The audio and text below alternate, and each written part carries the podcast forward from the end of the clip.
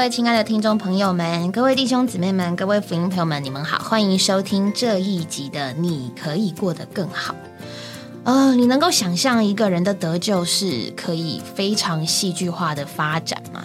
可能可以说，短短半年之间，一个人是从完全不信主、完全信靠自己，到完全没办法信靠自己，转而信主。这是一个什么样得救的过程跟经历呢？我们今天来听听刘丽丽姊妹得救的经历。今天是上集哟。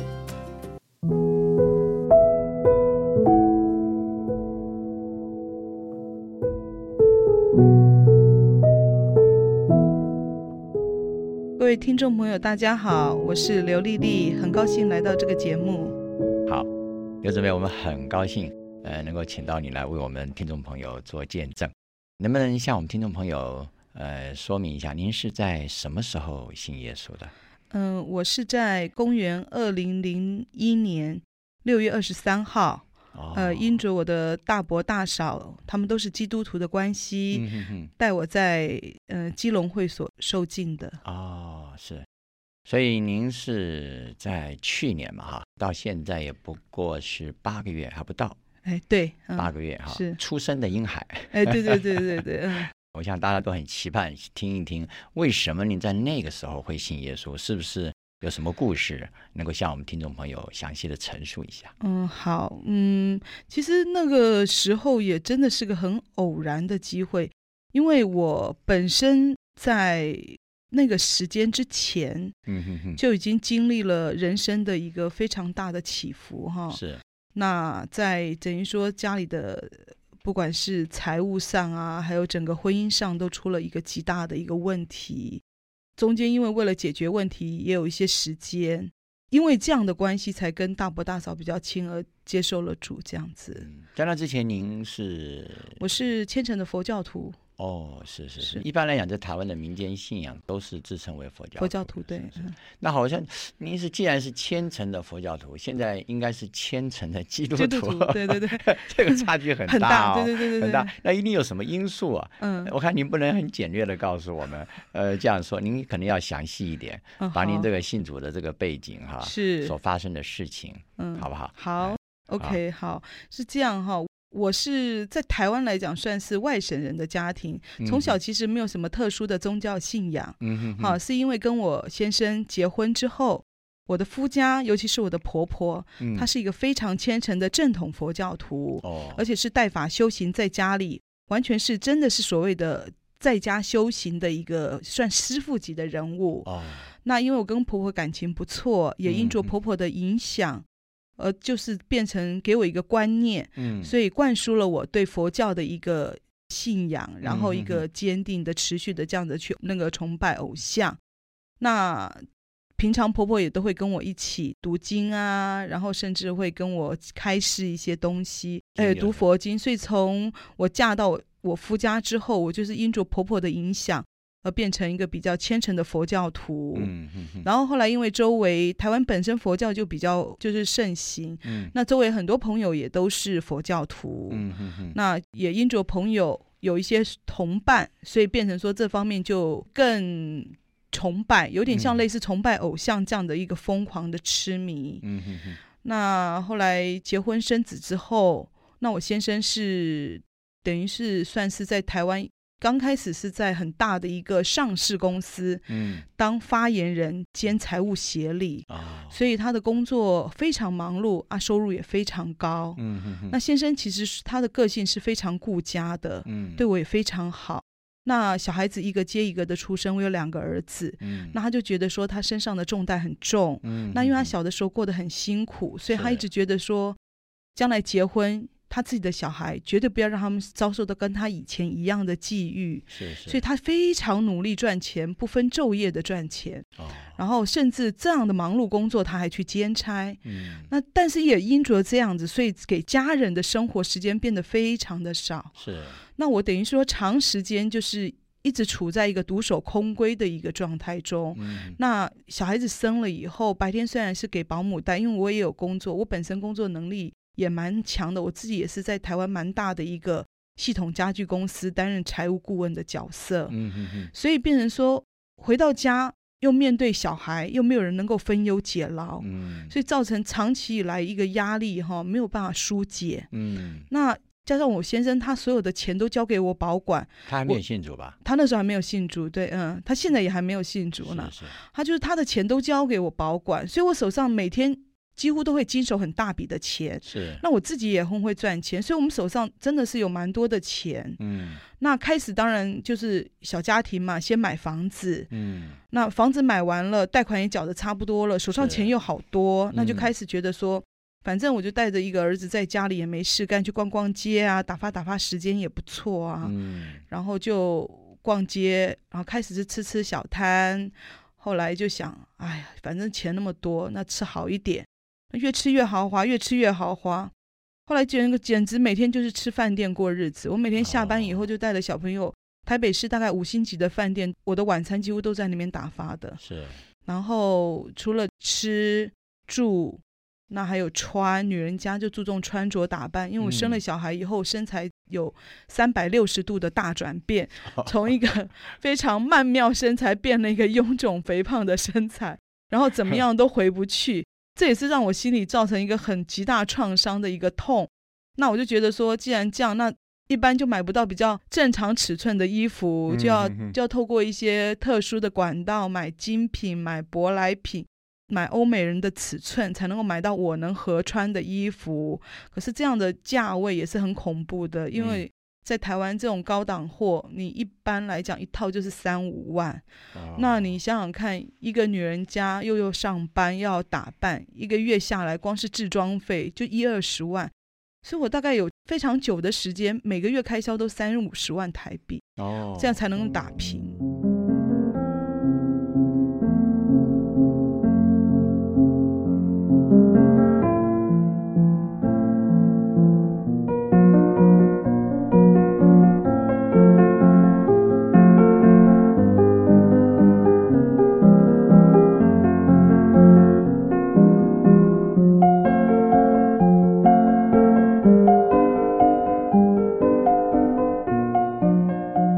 在景气好的时候，没有其他特别情况的时候，这样的支出我也还能够支应的过来。是，可是后来开始觉得资金有点紧了，那我就开始想说，那做一点投资，看能不能有其他收入来 cover 我这样的奢侈花费，这样我这边就可以不必把这些恶习改掉。嗯，所以后来我就开始玩股票。哦，那开始玩股票的时候呢，因为野心不大，只是想说赚一点差价，好能够够花费就好。所以那时候比较保守，反而让我因为保守而赚了很多的钱。嗯嗯嗯。所以我曾经在一九九六、一九九七年的时候赚了好几百万的股票的钱，从光是从股票市场赚的。哇，那这样的话让我反而野心变大了。嗯。那我觉得以前呢，光是吃吃喝喝，现在钱更多了，那是不是就买珠宝啊、买首饰啊、买饰品啊？觉得说让自己的生活更奢侈，更。更虚荣，可以这样说。这个您您的先生，请问，呃，他看在眼里不讲话吗？他几乎都对生活很单纯，他根本不太清楚说这样是要很多钱的。说实在，他真的是，所以他把所有的财务都交给交给我。对，哦，是，所以他几乎，而且我们几乎碰不到面，就是除了他回家很忙，嗯，回家睡觉以外。平常我怎么打扮出门，那他可能都不太清楚，因为有时候他七早八早的出门，我还没有出门呢。哎，那我回来的都已经变成穿了睡衣的时候，他还搞不清楚我我到底在做了一些什么事。那我们也没有沟通，之间就是我们最大的问题就是都不沟通，也不讲话，就是各过各各过各的生活。那他就是单纯的想说，我把钱交给太太，让他们衣食无忧，这样就好了。那这种情形之下，你就开始等于是进入股票市场是。那结果呢？结果因为野心太大，越玩越大，嗯，所以变成股票，最后就玩到了融资，想说可以赚更更多的钱，对，然后越玩越大。我最大的时候融资玩到两三千万，嗯嗯，好，那两三千万，台湾因为融资层数的关系，所以你实际的资金只有几百万而已，是是。所以后来遇到了一九九九年的九二一地震，是那时候之前台湾股市还算好，所以我我所有的资金全部投进去。大概两三千万，嗯，就九二一一个大地震以后，台湾整个股市崩盘，嗯，我一个月就赔掉了一一千多万，哎呦，那因为股市它融资差额不够的时候是要继续补进去的。嗯，那你变成卖了卖不下手，补呢又补不完，然后我就一直到了九九年底的时候，我大概就亏了快两千万，那很多很多。后来我的朋友、我的亲戚都拼命的借钱给我，让我去还债。哎呦！可是我拿了这笔钱，并没有真正去把所有的债都还掉，我又凹进去股票市场。嗯，所以到了两千年的时候，我就又亏了快一千万。哇！那后来真的是受不了了，受不了了。那后来我先生问我钱的事情的时候，我答不出来了。我想完了，真的东窗事发了，我也受不了了。嗯，他其实他细节都不知道，他都不知道，整个过程完全都不知道。只是突然他只是突然有一天他想投资要跟我拿一点钱的时候，怎么觉得我拖拖拉拉的？他觉得很奇怪。然后我在想，真的是没办法，纸包不住火了。嗯，那我就。第一次想不开，我就割腕自杀。那是趁我先生出门上班以后，我在家拿刀子割腕自杀。嗯，那血喷出来那个刹那，我就想小孩好可怜，小孩的影像都在我脑海里。对，后来我就又忍住了，自己跑到医院去急救。嗯，可是实际上你活下来还是不能解决问题，问题还是发生了。对，所以在。公元两千年十月二十六那天，我印象非常深，因为我之前是很虔诚的佛教徒，也是台湾所谓的慈济功德会的会员。嗯哼哼。所以我想说，我希望死之前能到佛祖面前去忏悔，嗯，然后请佛祖能够把我接往西天，不要再把我打下阿鼻地狱。哎呀，所以我就跑到那边去忏悔。其实我不仅是忏悔，而且我也是想去自杀。嗯，那我这次就想说，我不要割腕，那我要吃药自杀。那在之前，其实。我酝酿了很久要自杀，在台湾安眠药不好取得，我真的是整个台北市大街小巷的西药房一间一间的去搜安眠药，收集了几十颗。你是很认真的，真的很认真想去死，真的死的那意念非常坚定，坚定哈。嗯，所以等于说我十月二十六号那天，我是带着必死的决心去了我常去的那个拜佛的佛堂，嗯，然后。真的是死意很坚定，就准备在那边准备在那边自杀。那只是说想说，在死之前，在佛祖面前忏悔一下，嗯，希望他原谅我。结果很奇妙，我我现在回想起来，真的是很奇妙。主真的是在那个时候就拣选了我。你所谓的主，就是指的主耶稣。主耶稣，对。为什么你有这么深的感觉呢？因为我一个很久没有跟我联络的一个算是长官，他是一个基督徒，嗯，他突然有一个很重要的事。跟我联络，然后问我一些工作上我的专业方面的。在你快要自杀自杀的那个时点，对我正在找水要吃药的时候，他打来，而且那个问题非常的复杂。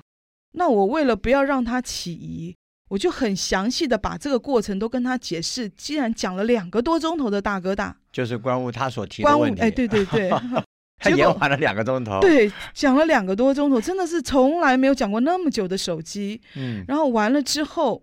我都找不到水，然后找不到水的时候，不太对啊，因为因为一般水很容易取的，在台湾任何的一个呃所谓的佛堂，大概取水都很容易啊。他那天好像佛堂有在办活动，嗯，然后那个水桶通通都移到活动现场去啊，那所以我变成外人没有办法冲进会场里面去拿水喝，哦。所以找了半天。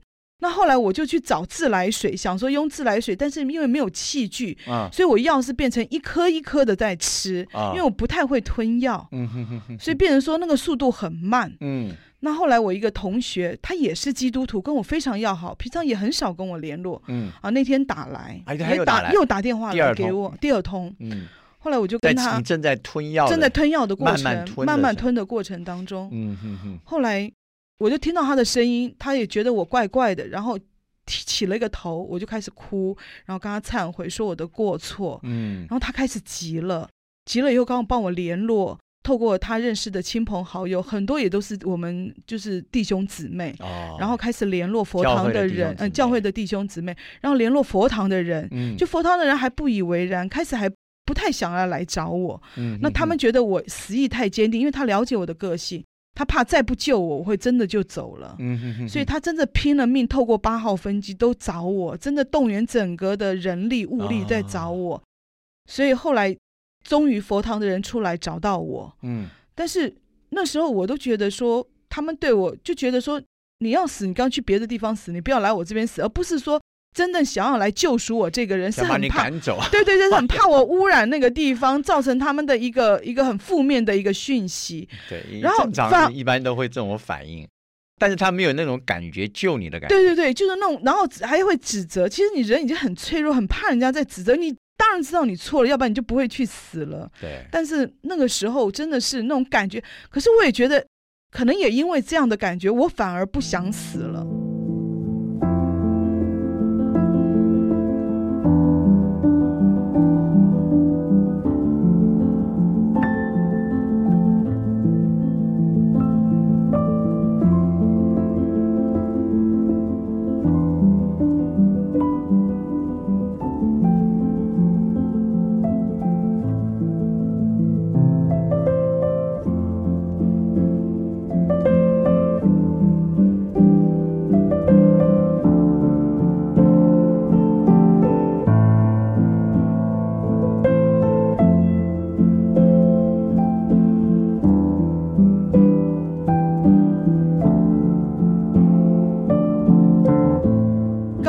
先生也打电话给我，然后他鼓励我，他已经知道事情了，他鼓励我回去，他原谅我，他在电话里面就已经先原谅我哎你了。先生宽宏大量啊。对他真的就原谅我，然后说我们你回来，然后我们夫妻共同来解决这样的问题。嗯，对对对。然后回去之后，先生先联络我的大嫂，我大嗯嫂是个非常虔诚的基督徒，然后我大伯也是个非常虔诚的基督徒，就由他们出面来主导，还有我先生协助来把我这些债务整个扛起来。你大伯就是指你我先生的哥哥，哦，可是你的我的嫂嫂是我先生哥哥的太太，我我是说，就是你的婆婆是是一个佛教徒，对对哦，对，他大儿子信主，他居然不反对啊？呃反对，但是没办法，嗯 因为他们嗯住在外面嘛。哦，哪天要请你大伯跟大嫂一起来做个见证，为什么在这样的家庭，他居然会信主，还成为你的帮助啊？是，啊，他请他们过来，然后呢？然后因为我等于说过没两天要补的那个支票的那个洞就很大了，嗯，所以他们就透过家族的力量帮我调度，把这个洞全部补齐，哦。不要造成我人生的一个污点，我信用嗯上的一个污点。是是是，然后之后呢，他们又同心合意的，一直拼命的为我们这个家来祷告、嗯。祈求。然后我先生又以比较宽宏的心来原谅我，让我能够心情平顺下来，嗯。好好走过人生的低潮。当然中间也有一些冲突，但是嗯。都还算平顺。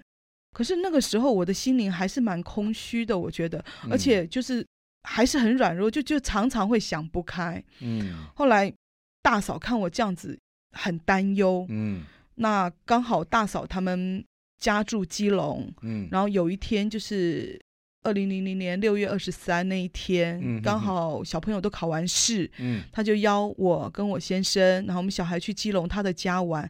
之前我们从来没去过他的家，啊 从来没去过，所以我们几乎是之前都没有什么往来的一个，算是这样的一个近亲。虽然是这么这么亲亲的亲亲人，但是都没有往来。我等于于是第一次去他家。是那那天刚好基隆会所晚上有个大型的活动，嗯，他就问我们愿不愿意来参观，来来看一看，来跟他们参加一下。是那那天我就跟我先生就欣然同意，因为我们也没参加过这样的活动，也不知道是什么样的活动，我们就来了。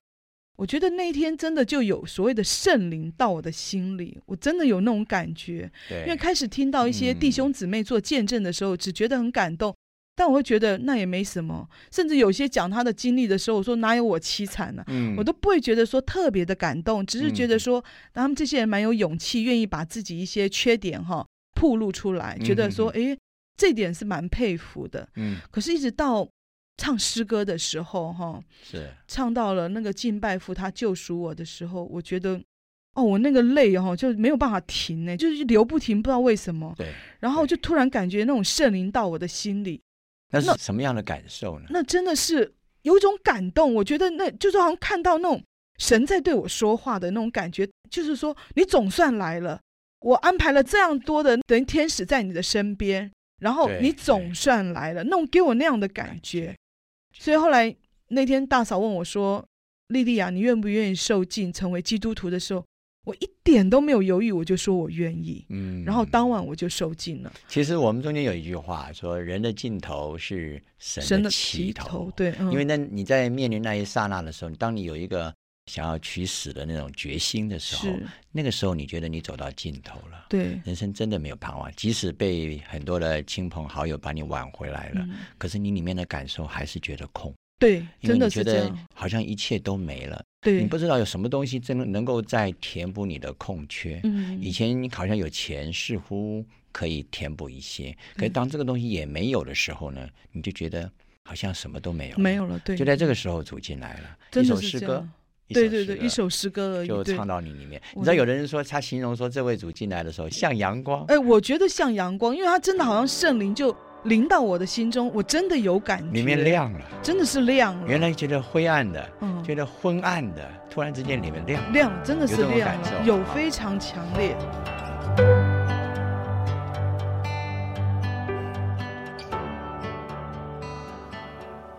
听完丽丽姊妹的经历，呃，其实我第一刚刚听到这个见证的时候，呃，我第一个反应并不是觉得。好像他活该，我其实我是觉得他好可怜，我不知道为什么。其实，其实我觉得他很可怜是一个很奇怪的事情，因为他的生活跟我的生活是非常非常遥远。不是有本书就叫做《有钱人跟你想的不一样》吗？对他真的跟我想的不一样。如果我今天手上，如果我今天像他一样，先生赚的钱都交给我，其实我是会害怕的，因为你一大笔钱放在自己身上。呃，你不用就算了，可是你要开始用，你要怎么用？嗯，然后你用，你你你是用什么样的心态跟方式在使用，其实都会有不一样的结果。那可能也因为我已经得救了啦，也可能因为我们家会得救，也是因为钱的关系。所以其实我对于有很多钱这件事情，其实我并没有办法感到很平安喜乐。我我是没有办法的，所以。这个姊妹她还没有得救之前，我们先讲丽丽女士好，女士这位这位丽丽女士没有得救前，她是可以几千万这样子出入 奢侈品，你真的能够想象这样的生活吗？没办法，我觉得他的世界跟我好像不太一样。当然，可能在场刘弟兄也许因为听过比较多，比较可以知道。但是我们三个人同时都不是有什么几千万在我们手中飞来飞去，讲飞来飞去。所以，呃，说真的，其实我一刚开始听到他的见证，为什么我会觉得好可怜？是因为钱对他来讲已经不是呃很简单可以让他满足快乐了。对，他在做这件事情的时候，他。就是没有满足跟快乐，所以他才会用这么刺激的方式。这是我我自己个人觉得，就是这真的很刺激。那几千万这样的丢出去，然后然后也许你可以赚得回来，但是事实上你根本就不知道的，嗯，对啊。所以对他来说，因为在他后面见证，他确实有讲，他他还是就算金钱的问题解决了，夫妻也没失和，可是他有说他还是觉得。很虚空，嗯，我觉得这是一个，嗯，通常的都是一个一个人要得救之前会有的一个 sign。如果有一个人他说他好虚空，哎，对我们已经有得着的得着主人就会觉得，哎，他好像是机会哦。对，那我觉得啦，我自己的角色，呃，在这个见证当中，我会比较像他大这个他的他大哥大嫂大嫂。可能这个大哥大嫂也在等待一个机会，能够把福音传到这个家。嗯，那无论如何，这个丽丽女士得救之前，她的生活、她的价值观，对我来讲，她的价值观已经有点扭曲了。可能这是这是很正常的，但是因为她跟我们世界是有点 不太一样，有点距离。对，所以。呃，一面我没有办法去知道他那时候的情形到底是怎么样，让他选择做这样的事情，因为每个人的生活背景跟他原本的价值观都不一样。但是很特别，就是因为他到了一个尽头而认识主。那其实每一个人到了尽头的程度又是不太一样的，可能要这个这个莉莉姊妹，她必须要这么大的一个环境，那个对她来讲是个尽头。对，可能对我来讲。嗯，随便五十万好了，我就觉得哦，不行了，不行，对啊，很夸张，那个那个我没有办法承受，对，所以每个人的镜头都会留到一个共通点，就是神都能够重新做我们的起头。我要听听这个姊妹的见证，她的神做她的起头之后。他的感觉不一样了。我们等等来讨论一下那有关于他那个圣灵的感觉，我们可以来讨。我们先讲前面这一段。雨珍，你前面听到这个，嗯，我刚刚说戏剧化，你有没有就有没有同样的那种感觉呢？有，我觉得他的人生好像可以拍成一部电影。对啊，高潮迭起。那我觉得这个神也很奇妙，他都知道，就是我们这个人会被什么充满，就是人的心里好像就有一个很大的黑洞。要拼命的填补一些东西，嗯，但是知道怎么填，好像都填不满，嗯，就像丽丽姊妹一样，她那时候其实她家庭很美好啊，对啊，然后她的。收入也不少，对，所以就是过着衣食无忧的生活，嗯，哎，可是不要觉得过这样的生活的人就不需要神，嗯，其实也许环境更大，是。对，所以我觉得神就是要来把我们这个人完全倒空了，嗯，他才有机会进来，嗯，那可能。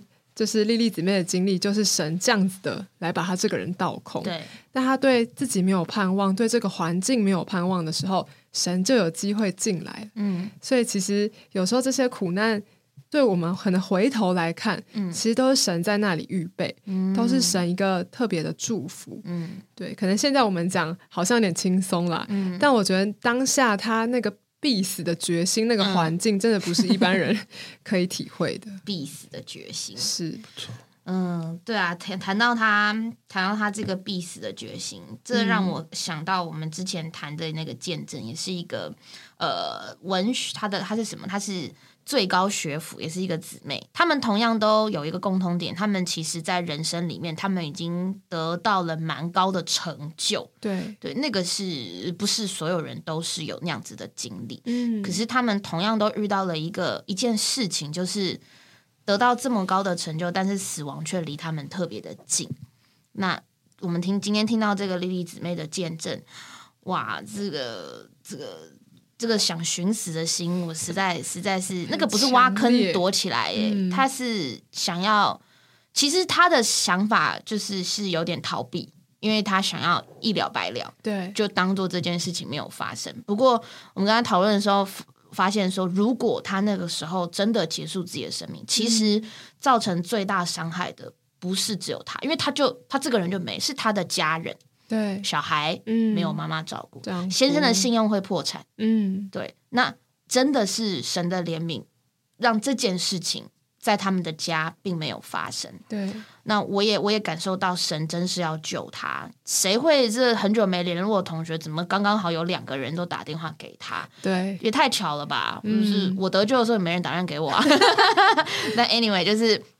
每个人得救，其实每次听到每一个人得救的见证，都会让我们觉得神要拯救我们这个人，真的是调度万有。对，嗯，真的是调度万有。刘弟兄，你觉得？哎，这这比较听过比较多精彩见证，今天的精彩度有没有十分？哎，呃，这个故事是很震撼人了。不过，我想从几个角度来看一下。嗯，第一个人。他是那么聪明，那么能干，对啊，那么有能力，嗯，那什么意思叫做聪明、能干、有能力呢？嗯，就是他能掌握他的人生，嗯嗯嗯，啊，他掌握他自己，嗯，他掌握他的家庭，嗯，他掌握他的工作，嗯，啊，他也能够掌握他的孩子，嗯，他是一个很幸福的人，从某一个角度讲，而这个幸福呢？他都在他的掌握之下而发展。对，那我想他描述这个描述的非常的清楚，他的过程。所以我们要知道，很多的意外是我们不能控制的。嗯，啊，什么车祸啦、疾病啦，啊，公司倒闭了，类似这种，几乎大家都不太能，不是我们能控制的。嗯，但是呢，他是在完全他自己能够控制之下。崩盘的，对，哎，而走到一个绝境。嗯，那什么意思呢？就是说，你慢慢就知道，人想死，其实并不是人想灭绝自己了。嗯，他就是没有办法控制。嗯，他以前控制的是那么的得心应手。对，我讲他，因为跟像刚刚从你们两个讲，就是说，因为你们比较年轻，嗯，还没有进到那样的领域里嘛，嗯，对啊，你很多东西不能太了解，嗯。但是你若是用对比型，你就知道，嗯。今天你们两位肯花的钱，对一个六岁的小孩子讲说，哇塞，怎么会这样？嗯嗯嗯嗯嗯嗯嗯，对不对？对他们讲是，他们只要买一个棒棒糖，他就很开心了。他只要吃一个麦当劳，他就觉得他是全世界最富有的人了。他不没有办法想象，嗯，对不对？所以这个意思是这样。是其实你再过一段时间，你也会知道。嗯那他那么富有，他那么掌握他自己的人生，但没想到今天这个世界其实到处都是陷阱。嗯对，对不对？他从呃，他从他的生活因为富裕而有的自由的挥霍，嗯，其实你知道，对他讲那个也不算太挥霍，他有这个能力嘛确实可以这样哎他子用。他那是他的高兴嘛，他可以这样做。他假如只在他只在买东西啊、吃饭啊那种，那个都不算什么，他就本来就过那个生活。嗯。而是到了后来进到这个股市嘛，那从投资进到了融资，这个都是都是走向他自己死亡的嗯嗯呃嗯，灭这个绝的途哎这个径啊。途径上，嗯。这个真的很可怕。嗯。所以到了后来人不能控制了，但是我们要从另外一个角度来看，嗯，神爱我们，对。嗯他不会让我们灭绝，所以他走向灭亡，没有想到他走向灭亡的路呢，神竟然在路上等他。嗯。哦，嗯。他自己做这个见证，我听了我真的很有感觉。嗯，他觉得每一件事神都在那边安排了，对，嗯在他若不没有那么绝望，他绝对不会想到需要这样一位神。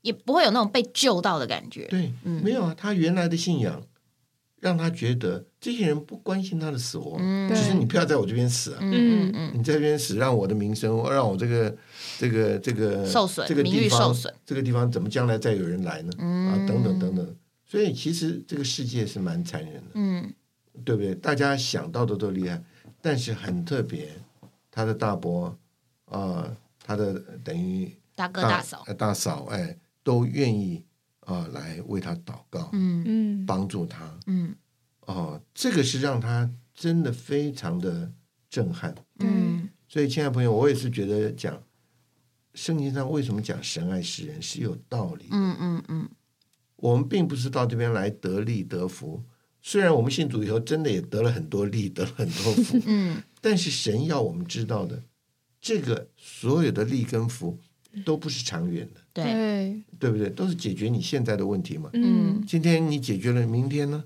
嗯嗯，对不对？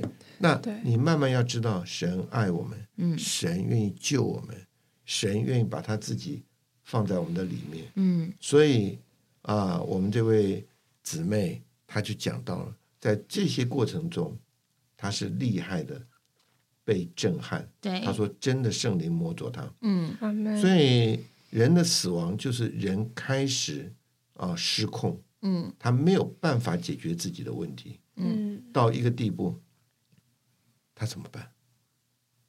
他绝对不会想到神可以解决他的问题啊！嗯但是在这边，他又发现，确定是神嗯。在这边解决他的每一项问题，嗯嗯嗯，所以他得着一个温暖。嗯。所以今天我觉得我们愿意把这个福音传给大家，告诉每一个人，就是啊，在我们都什么都不知道的时候，神就看上我们，嗯嗯。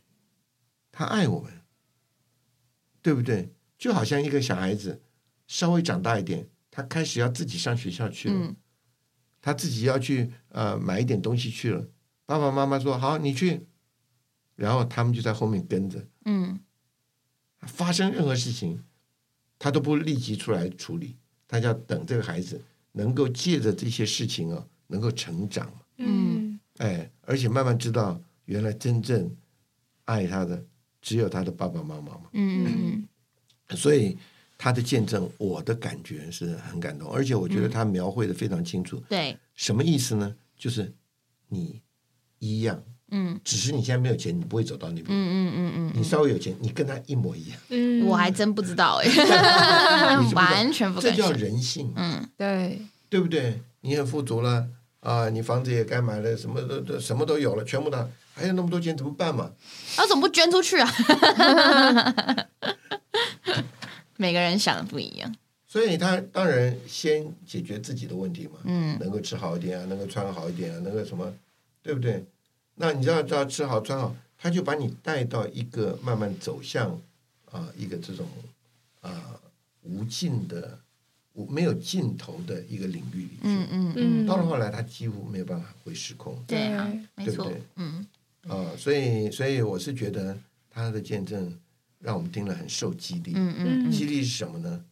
神在那边等我们，嗯有人爱你。嗯，当你最绝望的时候，你要记得一件事：耶稣爱你，是是嗯耶稣在等候你。是，你学会向神祷告，嗯他就要向你显现。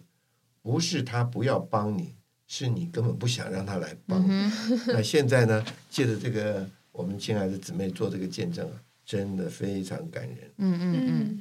嗯那顺南流乡的交通在讲说，他后面讲到说，他真的感觉到圣灵这样。其实我相信他在还没有得救之前，根本就不知道什么是圣灵感动。他今天他今天做这样的呃，这个姊妹做这样的见证，他一定是后面认识了原来这个叫圣灵的感动。但我觉得也很谢谢这个姊妹分享这个这个见证，他讲到这个圣灵的感动，因为圣灵的感动，其实我们常常会说，甚至呃现现在听到的还没有得救的福音朋友，你们也曾经听过圣灵感动，可是那个感动的感觉，好像有一些。好像很很电影的一种奇迹般的感动，嗯但是在其实你在最平常的生活当中，呃，你的感动的来源是什么？比如说，我们看电影看到一些亲情啊，这个友情啊什么的，像我印象很深刻，之前的《景美女中拔河》，哎，我也很受感动，然后我就哭了，诶，这是一种感动，没有错。可是这个姊妹说这个圣灵的感动，然后访问他这个弟兄又提到说，哎，是不是像一个阳光在你的里面啊，然后趋近你的黑暗的感觉啊？哎，对，这个姊妹的感觉就是这样子的一个感觉。嗯所以我们虽然没有办法很只有一个答案告诉你圣灵的感动是什么，可是今天借着这个见证，你会比较能够知道说，原来这一个是圣灵的感动，因为那个不是从其他物质外面物质给你的感动，而是从神而来直接给你的感动，这个叫圣灵的感动，因为神是灵，所以他这个姊妹借的诗歌，或者是有些人说一些很温暖的话，让你觉得好像得到了一些安慰跟鼓励。其实那都是一点点圣灵的感动在你我里面。对我也可以加一点这样的感觉哈，嗯这你知道，所有的感觉都是很真实的。嗯，嗯比方他富有，这是一种感觉；对，他去吃吃喝喝，他的快乐是一种感觉，嗯对不对？当他去呃买了房子，呃有了好的住处，嗯，他是一种很满足的感觉。对，到后来他去啊呃初初次尝试股市，哎，他也觉得有有有赚有赢，他也是很满足的感觉。嗯到后来他失控了，他想死，也是一个感觉。嗯在想死的过程中，他的亲友那么爱他，嗯这是一种感觉。嗯但是啊，在那个地方，嗯，这个那个庙宇的地方，那个人很厌恶他在这边，也是一种也是一个感觉。对，那这个感觉就维持我们的生活，是就是我们的生活就在这些感觉中间。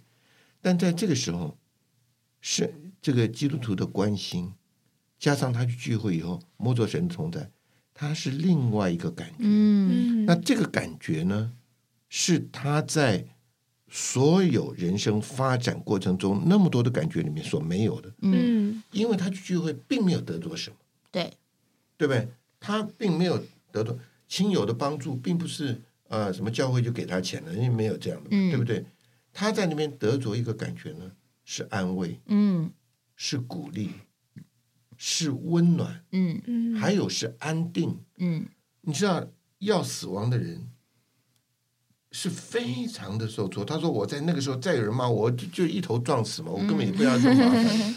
对不对？我根本本来就是想死，所以在这个时候，他有一种的安慰。